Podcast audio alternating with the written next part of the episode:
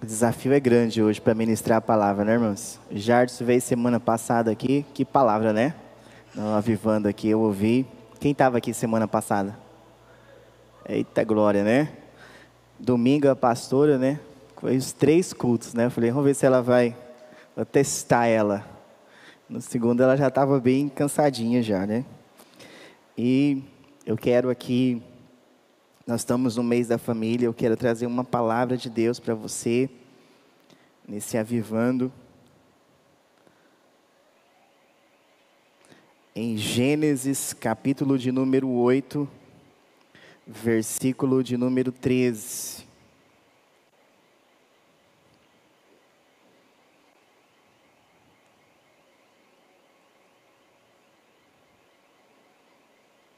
Gênesis capítulo 8, versículo 13.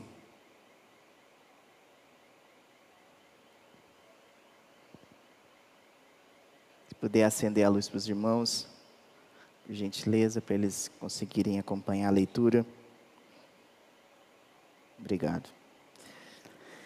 Aconteceu que no primeiro dia do primeiro mês do ano 601, as águas que estavam sobre a terra secaram. Então Noé removeu a cobertura da arca e olhou, e eis que o solo estava enxuto. E aos vinte e sete dias do segundo mês, a terra estava seca. Então Deus disse a Noé: Saia da arca, você, a sua mulher, os seus filhos e as, e as mulheres dos seus filhos. Faça sair também todos os animais que estão com você, tanto aves como gado,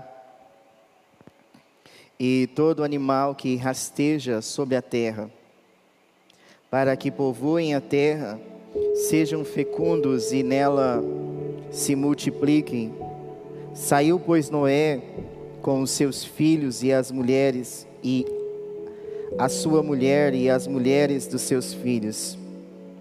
E também saíram da arca todos os animais, todos os animais que rasteja, rastejam, todas as aves e tudo o que se move sobre a terra, segundo as suas famílias. Noé levantou uma, um altar ao Senhor e, tomando de animais puros e de aves puras, ofereceu holocaustos sobre o altar. E o Senhor aspirou o aroma agradável e disse consigo mesmo: Nunca mais vou amaldiçoar a terra por causa das pessoas, porque é mal o desígnio íntimo do ser humano desde a sua mocidade. Também nunca mais vou destruir todos os seres vivos, como fiz dessa vez. Enquanto durar a terra, não deixará de haver semeadura e colheita, frio e calor, verão, inverno, dia e noite. Amém? Eu confesso aos irmãos, eu estava pensando em trazer outra palavra essa semana. Eu tive uma semana aí só ouvindo, se, se alimentando, mas eu ouvi uma palavra ontem. Eu sempre costumo assistir alguns cultos, alguns pastores. Eu estou tendo a oportunidade de assistir alguns colegas né? Todo mundo está fazendo live.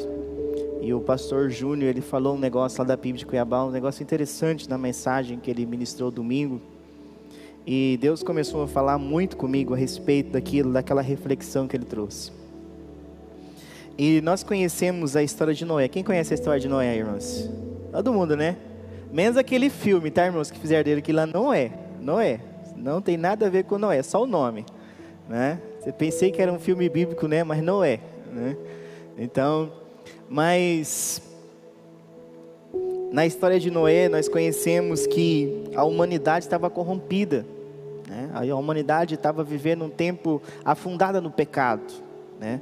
Jesus chega a fazer uma comparação e dizer que os nossos dias, né, a volta deles serão como nos dias de Noé, né, onde as pessoas se casavam, se davam em casamento, onde as pessoas viviam uma vida desregrada, e assim, Jesus vai voltar num tempo desse, quando ninguém estiver esperando, as pessoas estiver tudo bem, né? E no tempo de Noé, no, em Gênesis, no capítulo de número 6, vai falar que a, a humanidade estava corrompida e que os filhos de Deus viram que as filhas dos homens eram belas e começaram a casar com elas. E tiveram homens poderosos, só que a humanidade estava corrompida e o que eles estavam fazendo não agradava o Senhor. E Noé era justo, íntegro, era um homem que vivia contra o pecado e pregava contra o pecado. E Deus achou graça aos olhos de Noé e decidiu, através de Noé, recomeçar a humanidade, recomeçar a raça humana.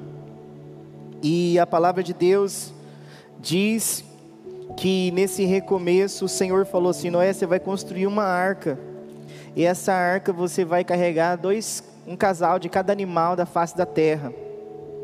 E, e esse animal vai entrar na arca e vai ser salvo, e só vai ser salvo você, a sua esposa, os seus três filhos e as suas três noras. Então, mais sete pessoas vão entrar com você nessa arca. E ninguém acreditava em Noé. Noé pregava e as pessoas é, não acreditavam que viria esse dilúvio até que veio o dilúvio. E a Bíblia diz que vai ser assim na volta de Jesus. Mas eu, eu queria refletir com os irmãos, não só sobre o dilúvio, né, mas o pós-dilúvio. O que, que aconteceu depois do dilúvio? Às vezes a gente fica aqui no dilúvio, e eu não tinha parado para pensar no que vinha acontecer com a família de Noé depois do dilúvio. Você já pensou algum dia sobre isso? Quem aqui já pensou sobre isso? Né? Acho que a gente nem para muito assim para pensar sobre isso. E a Bíblia continua a história deles. E na história deles pós-dilúvio, aconteceu algumas coisas que eu quero refletir com os irmãos. E segundo a mensagem que eu escutei do pastor, ele estava dizendo que houve é, uma epidemia, assim, parece que foi em 1938, acho que foi da algo assim as pessoas ficaram apavoradas, acharam que era o fim de tudo, e alguns buscaram a Deus, e depois normalizou as coisas, e o povo voltou para o pecado. E nos nossos dias não tem sido diferente, né? Há 30, 40 dias atrás, ou mais um pouco, né? Não sei, irmãos, assim, a data exata que quando começou as quarentena, a quarentena, eu lembro que você abriu o Facebook, irmãos, se abria uma rede social, só mensagem de Deus o dia inteiro. Gente pregando, falando Jesus está voltando. É, aconteceu isso no seu Facebook também? Aconteceu na sua rede social? Que aconteceu isso? Você via lá, o dia inteiro tinha gente fazendo live falando de Jesus, Jesus está voltando. Você recebeu algum vídeo, alguém falando assim que ia escurecer, que não era para abrir a porta, ou que Jesus estava voltando? Quem recebeu algum vídeo desse aí? A maioria de nós, nós recebemos vídeos apocalípticos, né, irmãos? De pessoas que tiveram revelações especiais, falando que Jesus estava voltando e Jesus realmente vai voltar, irmãos. Só que a volta de Jesus, você tem que glorificar Deus agora, hein? A volta de Jesus, para quem não confessa Jesus como Senhor e Salvador, é condenação, é juízo. Mas a volta de Jesus para a igreja, é o melhor dia, irmãos, para a igreja. Vai ser o melhor momento para nós. Então, a volta de Jesus para nós é lucro para a igreja. É prejuízo para aqueles que ainda não têm Cristo, para aqueles que ainda não servem a Jesus. Para eles sim é prejuízo, mas para a igreja é o dia aguardado. Maranata, ora vem, Senhor Jesus, a Bíblia diz. A Bíblia diz todas as vezes que nós participamos da mesa, ali simbolizando o corpo e o sangue de Jesus que foi derramado por nós na cruz, nós estamos anunciando a volta dele.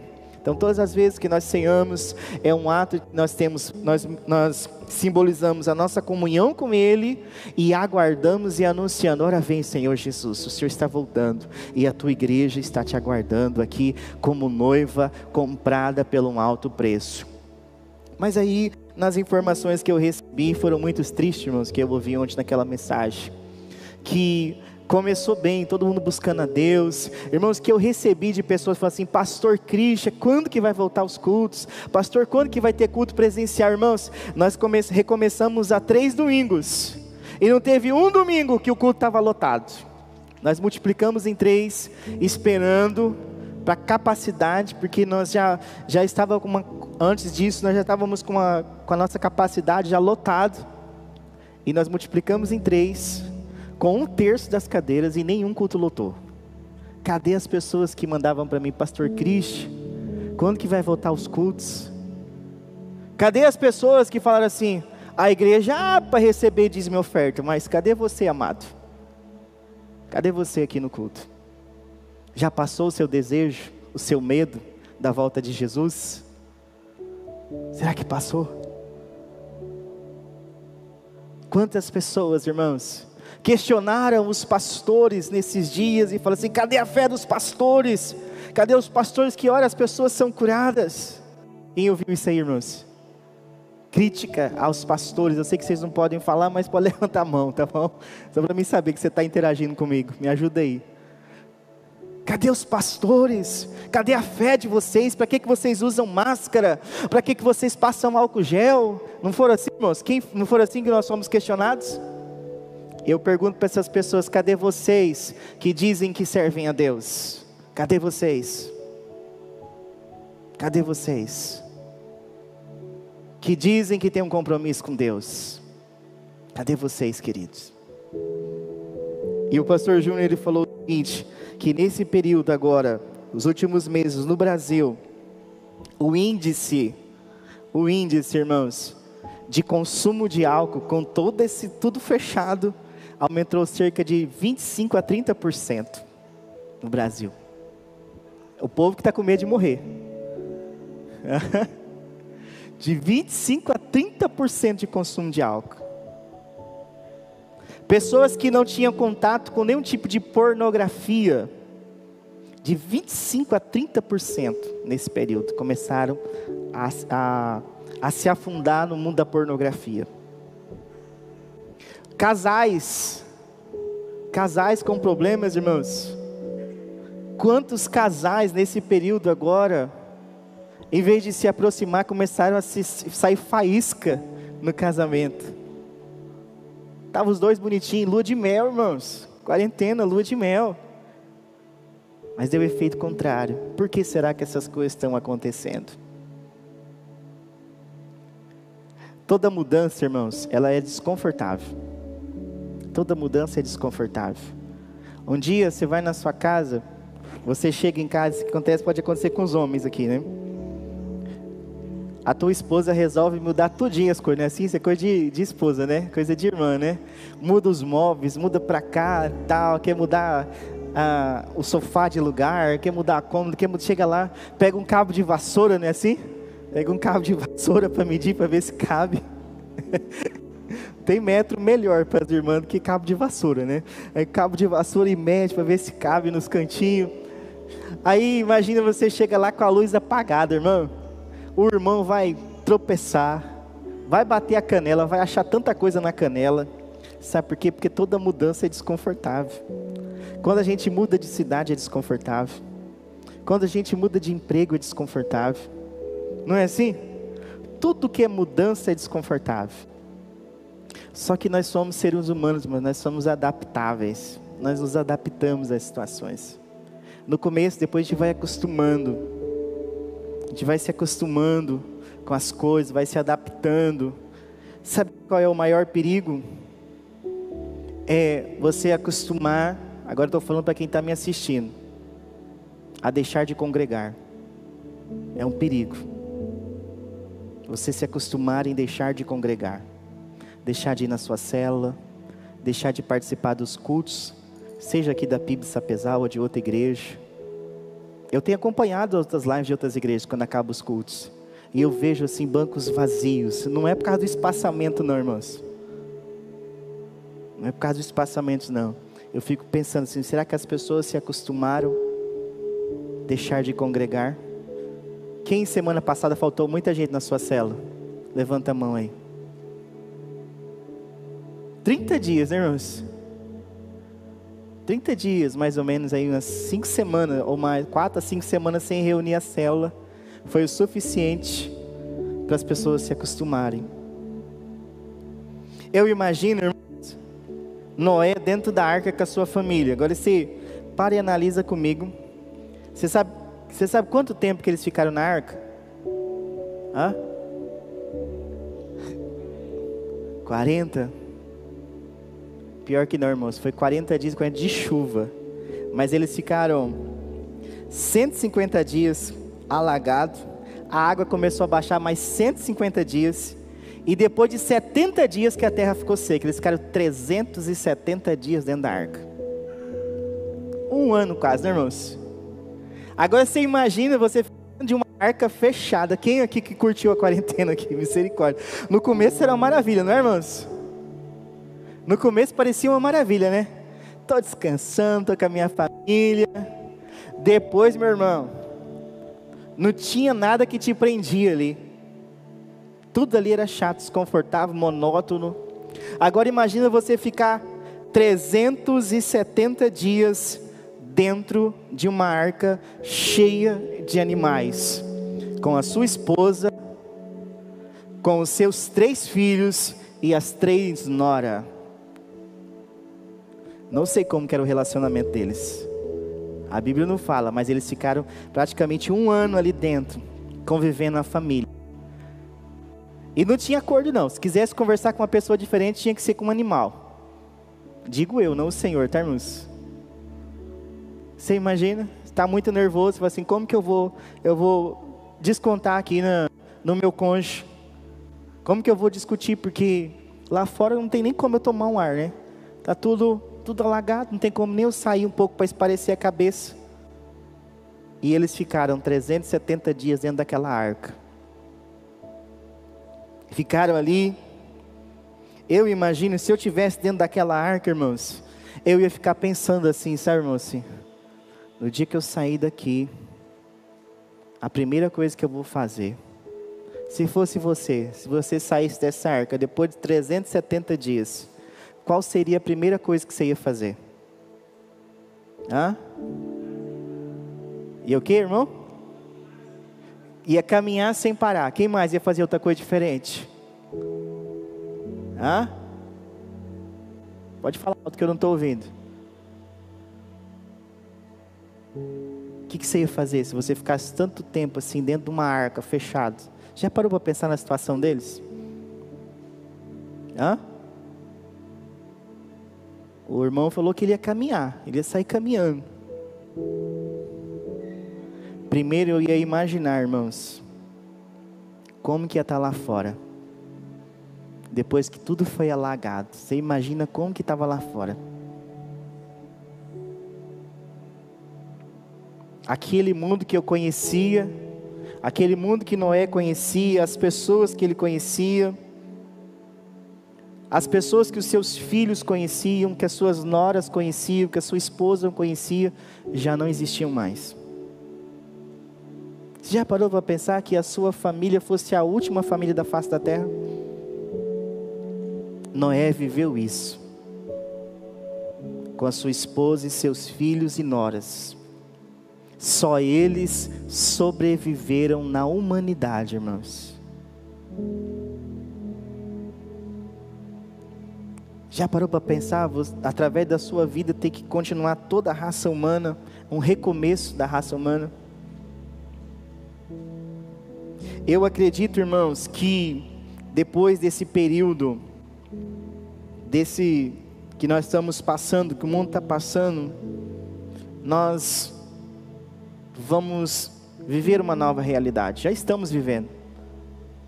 Nós vamos viver uma nova realidade.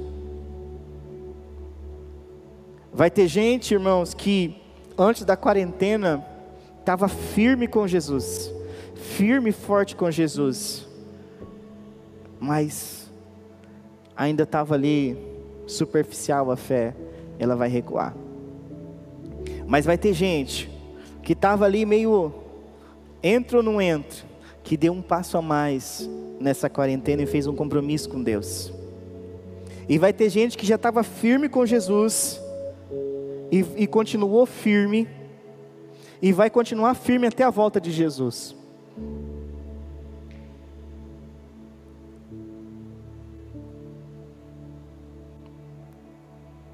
o texto diz que Noé, quando ele saiu da arca, olha no versículo 20, o que, que ele fez?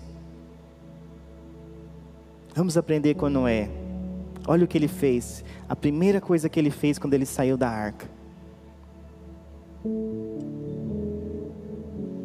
Noé levantou um altar ao Senhor e, tomando de animais puros e de aves puras, ofereceu holocausto sobre o altar. E o Senhor aspirou o aroma agradável e disse consigo mesmo: Nunca mais vou amaldiçoar a terra por causa das pessoas, porque é mal o desígnio íntimo do ser humano desde a mocidade.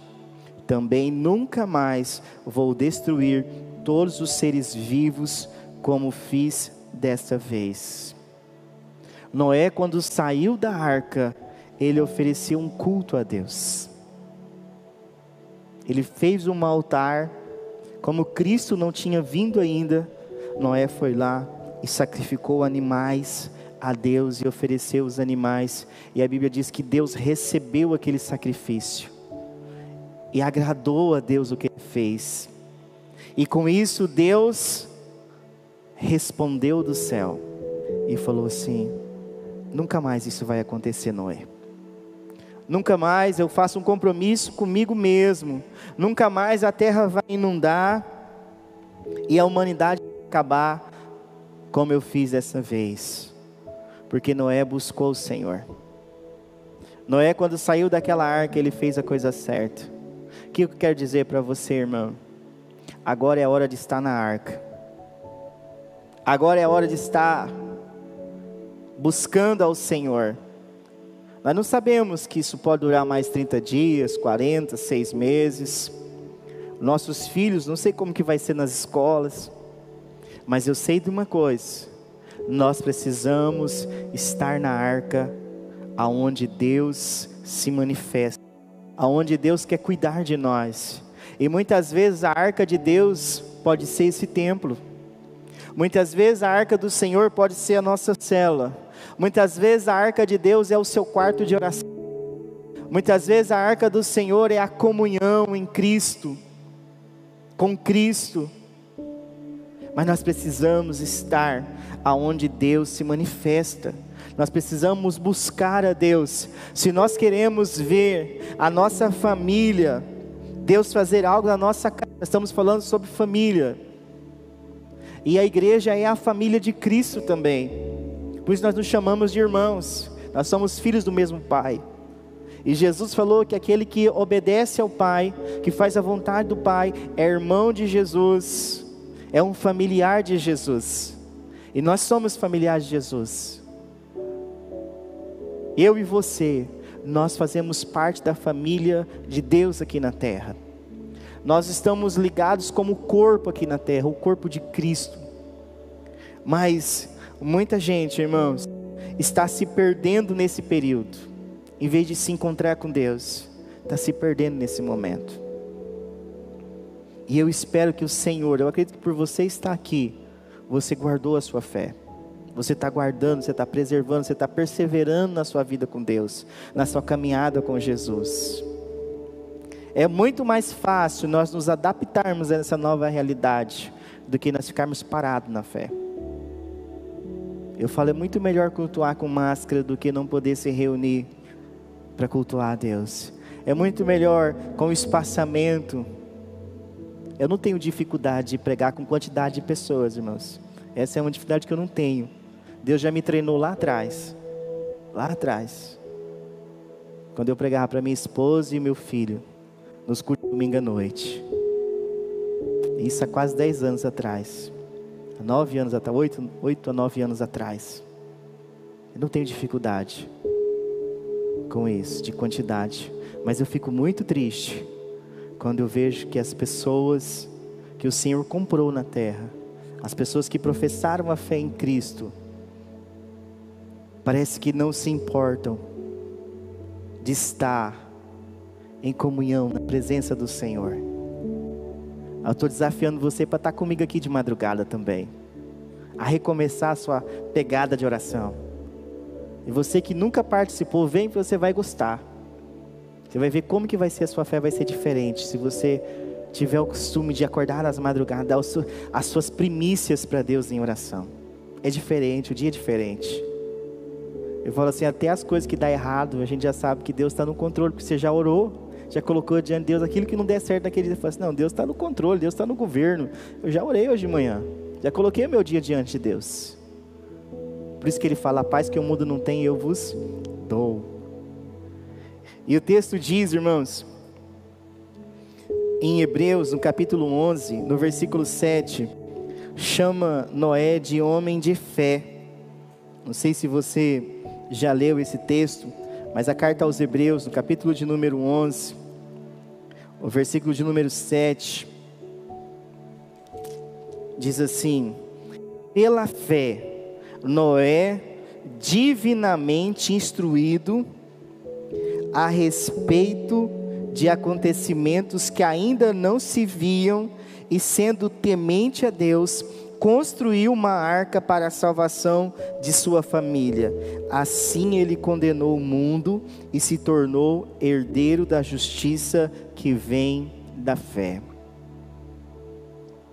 Noé, pela fé, Deus falou com ele: Noé, vai vir um dilúvio. Noé constrói a arca que eu vou sua família. E Noé creu e Deus cumpriu na vida dele. Deus salvou Noé e a sua casa. A Bíblia diz assim: crê no Senhor Jesus e será salvo tu e a tua casa.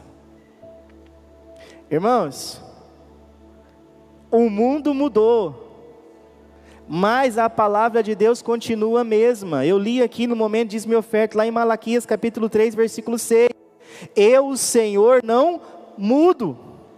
A palavra de Deus continua a mesma. O nosso Deus continua o mesmo Deus, continua o mesmo Senhor. Noé foi muito feliz ao sair da arca e oferecer um culto a Deus, um sacrifício a Deus. Mas a família de Noé, irmãos, não era perfeita. Eu estou mostrando aqui para vocês, nesse mês sobre família, a pastora pregou sobre as crises na família, né? A família pode ter crise. Eu ministrei uma palavra alguns domingos atrás sobre a nossa família, um projeto de Deus. Mas a primeira família teve falhas. E nem por isso Deus errou quando construiu aquela família. E nem por isso a sua família, a minha família é um fracasso porque nós não somos perfeitos.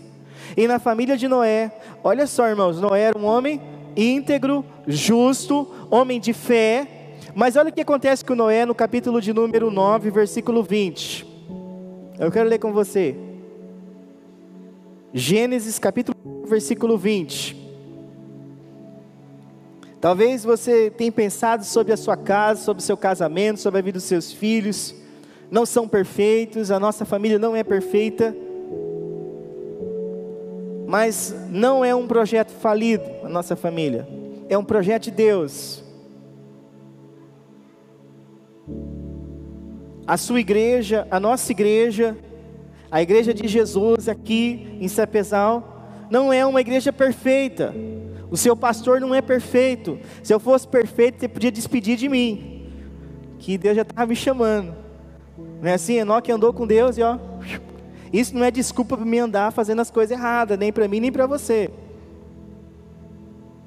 Mas aqui na terra, se, se não tiver mais pecado, se não tiver mais falha, pode despedir para o céu. Que os que andaram com Deus foram para o céu. Olha o que diz o texto. Sendo Noé agricultor, passou a plantar uma vinha. Bebendo do vinho, embriagou-se e ficou nu dentro de sua tenda.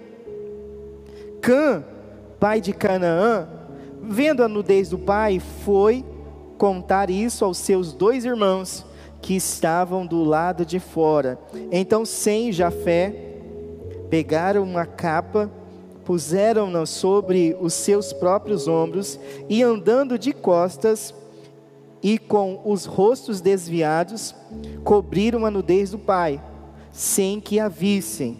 Quando Noé despertou do seu vinho, soube o que o filho mais moço havia feito.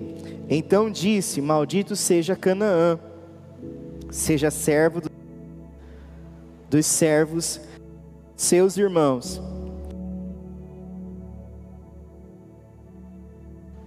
Oi.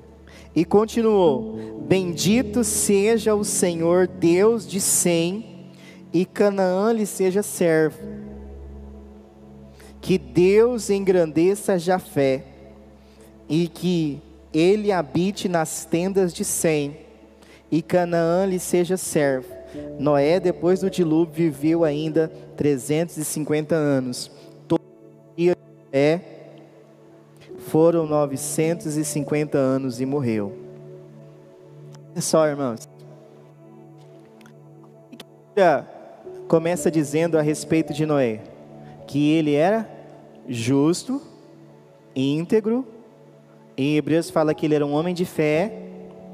Ele saiu da arca, ele creu na palavra, construiu. Ele saiu da arca, quase um ano depois, construiu um altar para Deus, ofereceu um sacrifício para Deus, Deus se agradou, Deus faz uma aliança. No capítulo 9, nos versículos anteriores, vai falar sobre o arco-íris que simboliza essa aliança com Deus.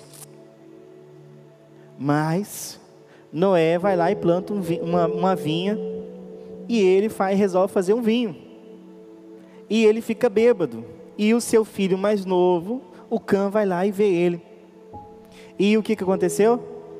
ele chama os irmãos, os irmãos pegam por respeito ao seu pai, nem olham, colocam a roupa no seu pai.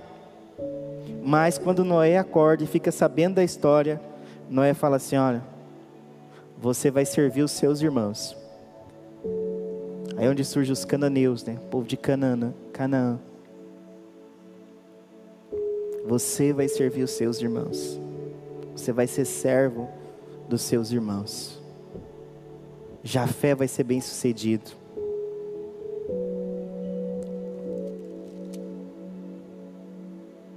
Sem vai ser bem sucedido. Você vai ser servo dos dois. Eles vão ter tenda, você vai ter que morar na tenda emprestado. Olha só, irmãos.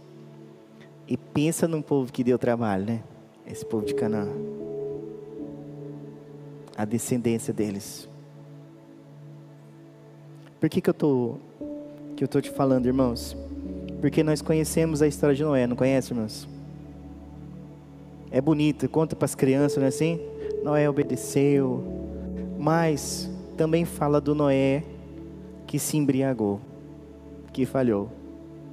Aqui ele teve uma fraqueza. Ele passou do limite.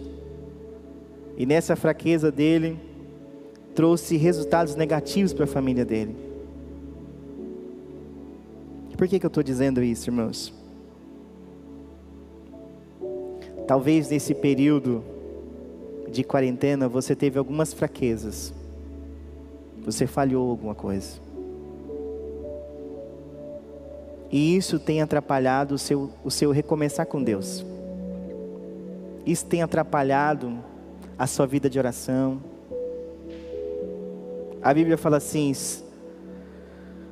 Segui a paz com todos e a santificação, sem a qual ninguém verá o Senhor. Às vezes você viu coisas que não era para ver, às vezes você falou coisas que não era para falar, às vezes você deu ouvido a coisas que não era para ouvir, às vezes você viu coisas que não era para ver, e isso esfriou a sua fé, isso atrapalhou você, isso tem atrapalhado você. Noé era um homem justo, íntegro, temente a Deus, homem de fé.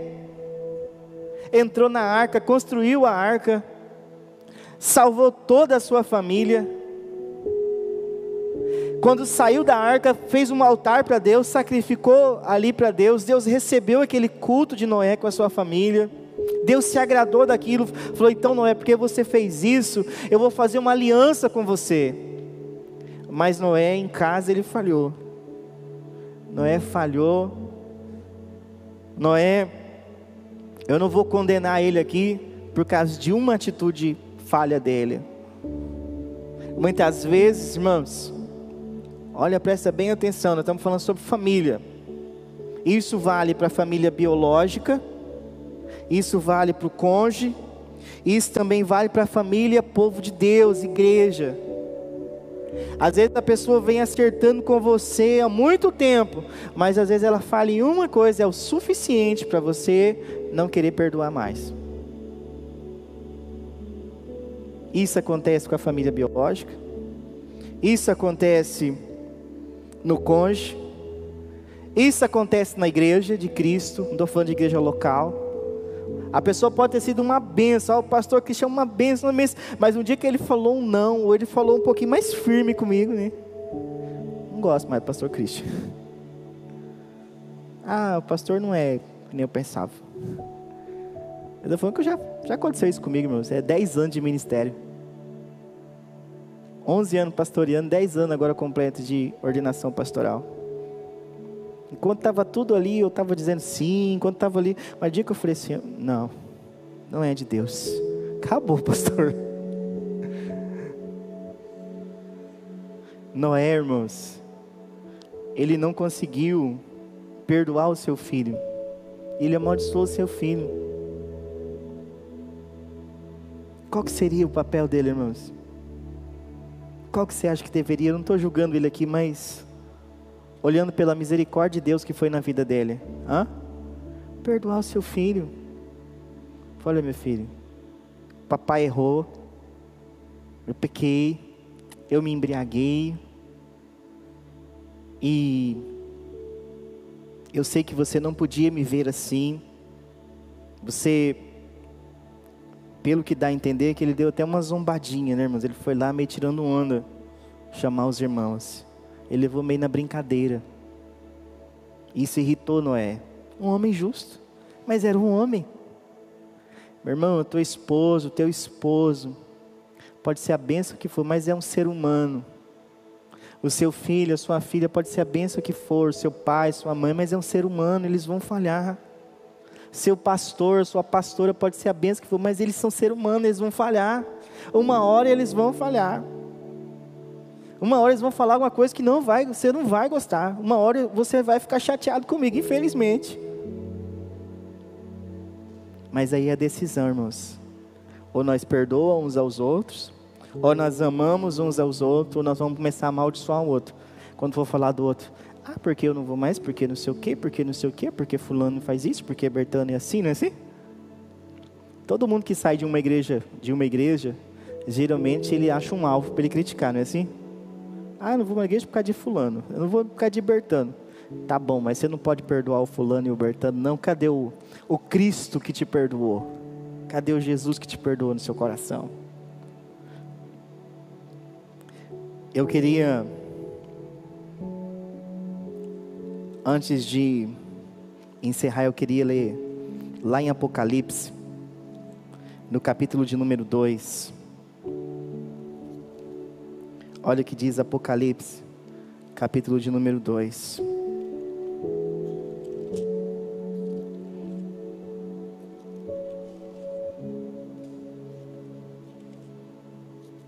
Apocalipse capítulo 2. Quando Jesus aparece a João na ilha de Pátimos, nas revelações finais ele manda escrever para sete igrejas. Em Apocalipse capítulo 2, versículo 1, ele manda uma carta para a igreja de Éfeso. Olha o que ele escreve para a igreja em Éfeso. Ao anjo da igreja em Éfeso, escreva: Essas coisas diz aquele que conserva na mão direita as sete estrelas e que anda no meio dos sete candelabros de ouro. Conheço as obras que você realiza, tanto o seu esforço como a sua perseverança. Sei que você não pôde suportar os maus e que pôs à prova os que se declaram apóstolos e não são, e descobriu que são mentirosos.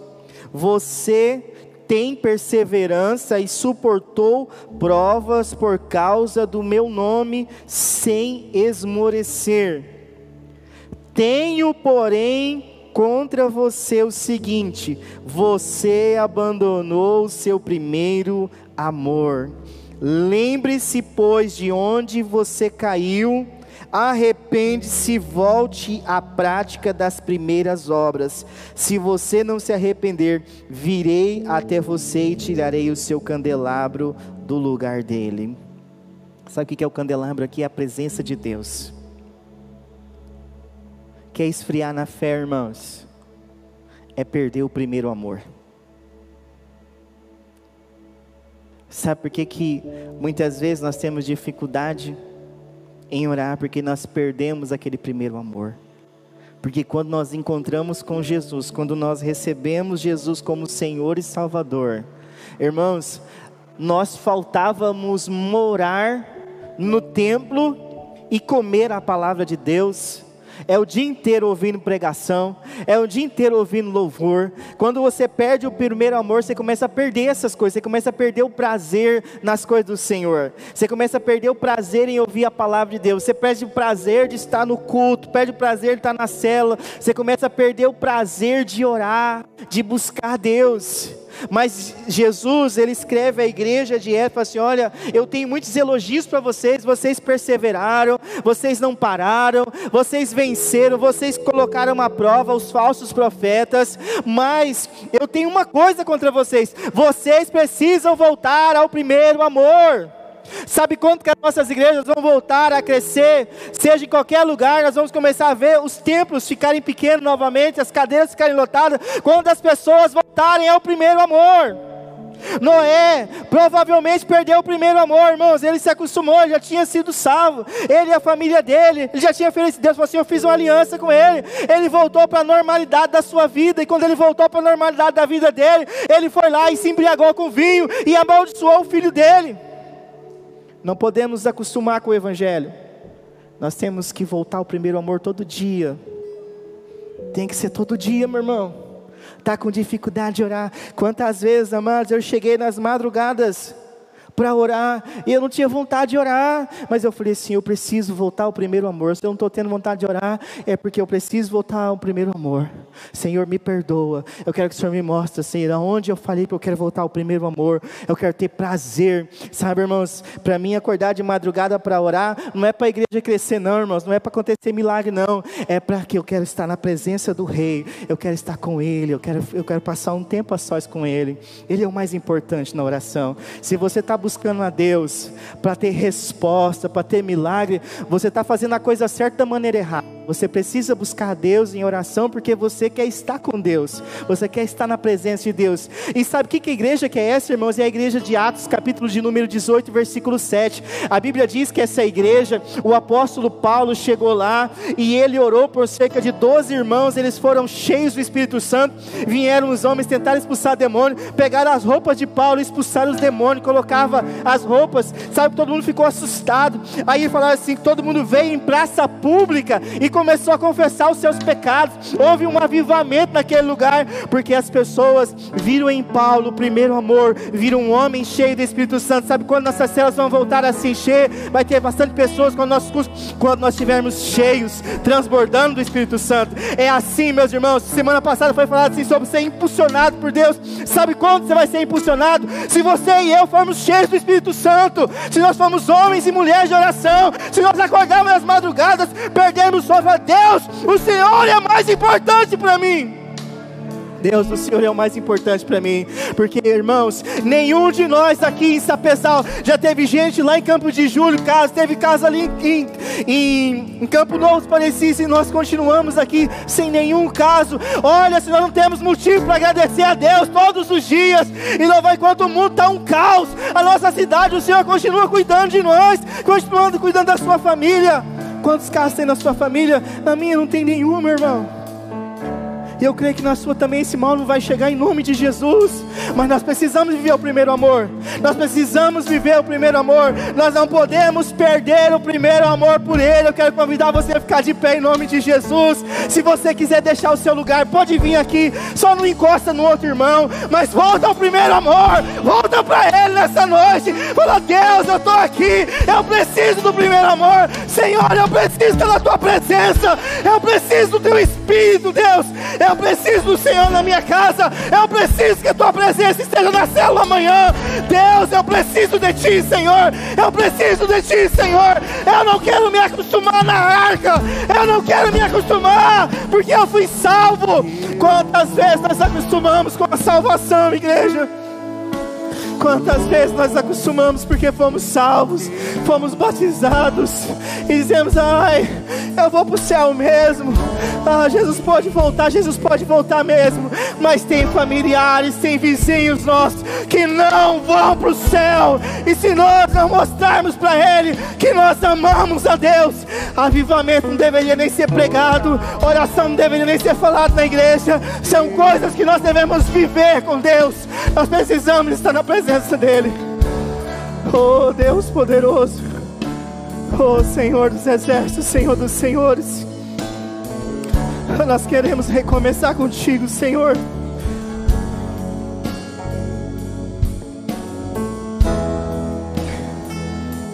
Quantos de nós, Senhor, quantos de nós orávamos e pedíamos para que pudéssemos reabrir o templo para estar junto novamente? Para que as células pudessem se reunir novamente. Nós sabemos, ó oh Deus, que se o Senhor não estiver presente conosco, se o Senhor não estiver queimando em nosso coração, Deus, vai ser só nós. E nós não podemos ir sozinhos, nós não podemos fazer nada sozinhos, Senhor. Nós precisamos, nós queremos viver o primeiro amor. Oh Deus, chama, Senhor. Chama pelo nome nessa noite. Chama pelo nome, Senhor. Chama o teu filho, chama a tua filha, Deus, pelo nome. Espírito Santo, chama, chama. Atrai, Senhor. Atrai a tua presença, Deus. Atrai, Deus, em nome de Jesus, Senhor. Vai chamando, Senhor, lá nessa casa, Deus. Chama, Deus, o teu filho, a tua filha, pelo nome. Oh, vem. Oh, o Senhor está de braços abertos para te receber. O Senhor te ama. O Senhor te quer. O Senhor quer passar tempo contigo. Deus tem saudade de você. Deus está com saudade das nossas orações. Deus está com saudade de cada um de nós. Oh, Deus poderoso. Em nome de Jesus, Senhor. Oh, Santo, Santo é o Senhor, oh Deus. Oh, Deus. Adore a Ele. Adore a Ele. Diga que você não pode viver sem Ele. Seja exaltado. Oh, aleluia. Seja exaltado. Oh, Deus. Nós te amamos, Seja Deus. Exaltado. Nós te queremos, Deus. Não nos deixe nos acostumar, Senhor. Não nos deixe, Pai, nos conformar, ó Deus. Nós não podemos nos conformar, Senhor. Nós te amamos, Deus. Nós te queremos, Deus. Nós desejamos a tua presença. Nós desejamos o Senhor, Deus. Se faz presente, ó Deus, nos nossos cultos. Se faz presente, ó Deus, nas nossas celas. Se faz presente na nossa vida, na nossa casa, Senhor. Em nome de Jesus. Em nome de Jesus. Em nome de Jesus, Senhor. Nós te adoramos, Deus. Nós te louvamos, Senhor. Oh, aleluia. Aleluia. Aleluia. Santo, santo é o Senhor, digno de honra, digno de glória. Oh Deus, o Senhor nos salvou, nos deu o teu Espírito, nos deu o teu poder para ser testemunhas na nossa casa, na nossa rua, na nossa quadra, no nosso bairro, na nossa cidade, no nosso estado, na nossa nação e até os confins da terra, Senhor. Oh Deus poderoso, oh Santo, Santo, Senhor.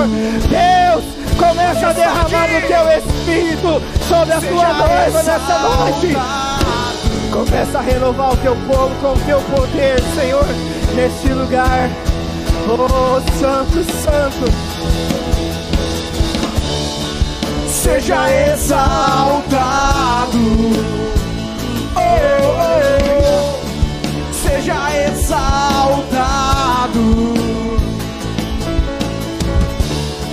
seja exaltado,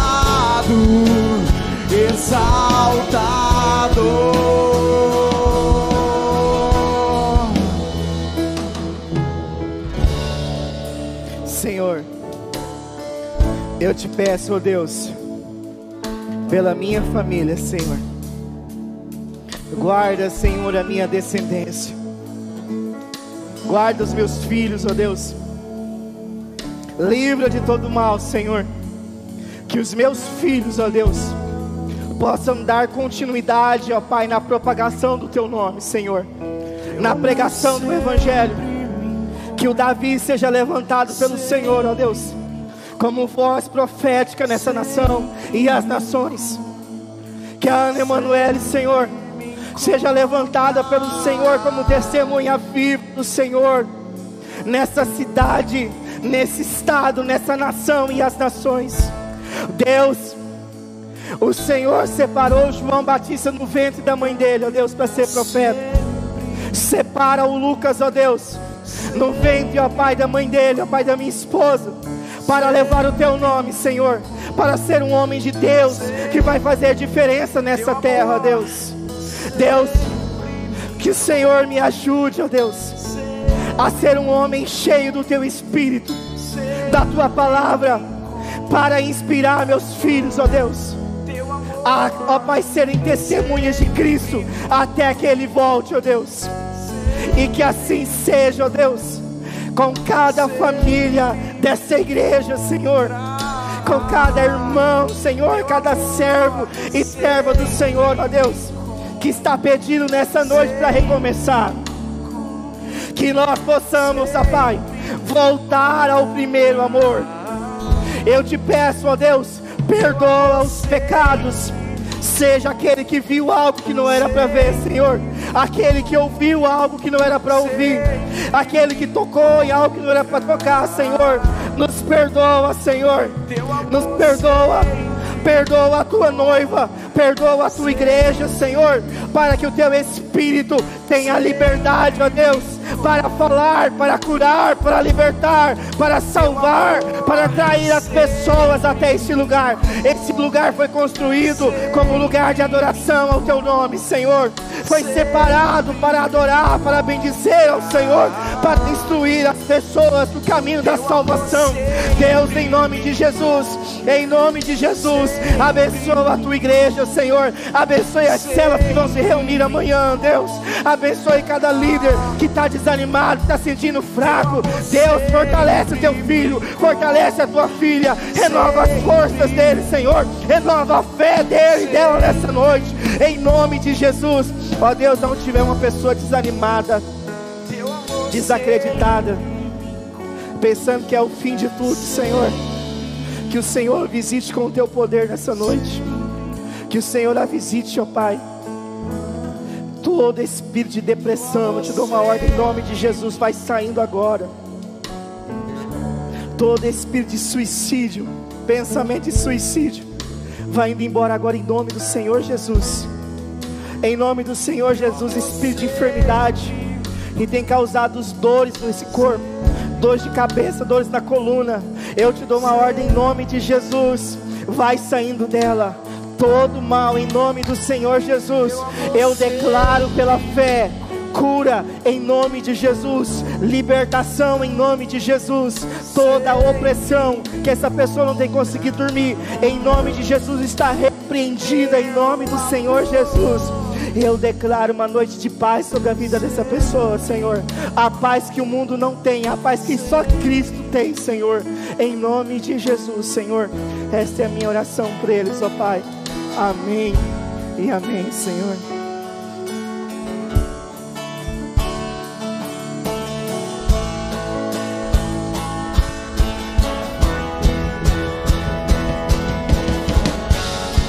Seja exaltado. Você pode declarar bem forte. Oh, oh, oh. Seja exaltado.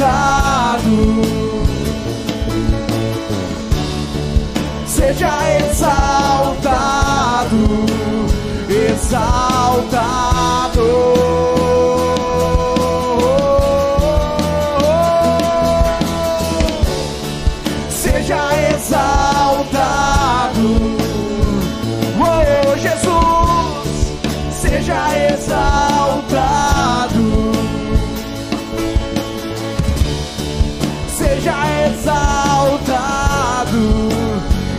Exaltado.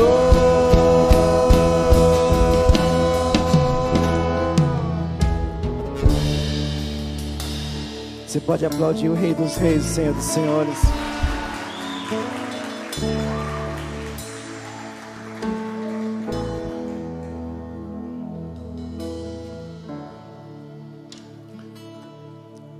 Os estudos estão com a pastora, tá bom?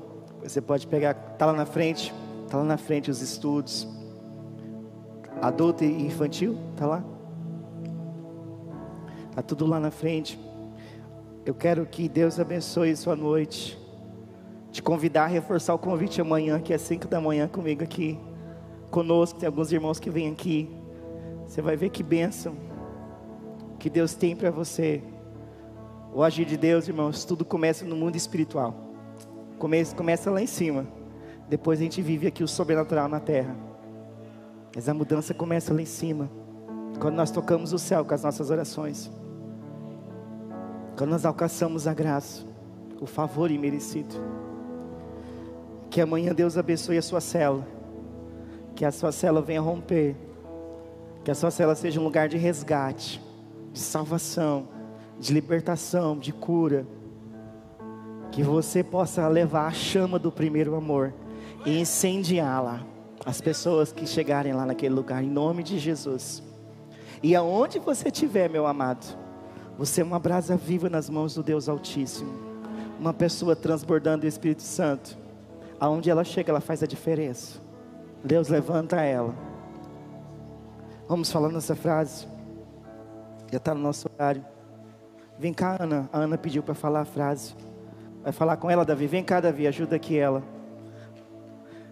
As mãos assim que nem vencedor. Eu vou contar até três. Aí vocês dois falam. Espera aí. Um, dois, três. Em Jesus somos mais que vencedores.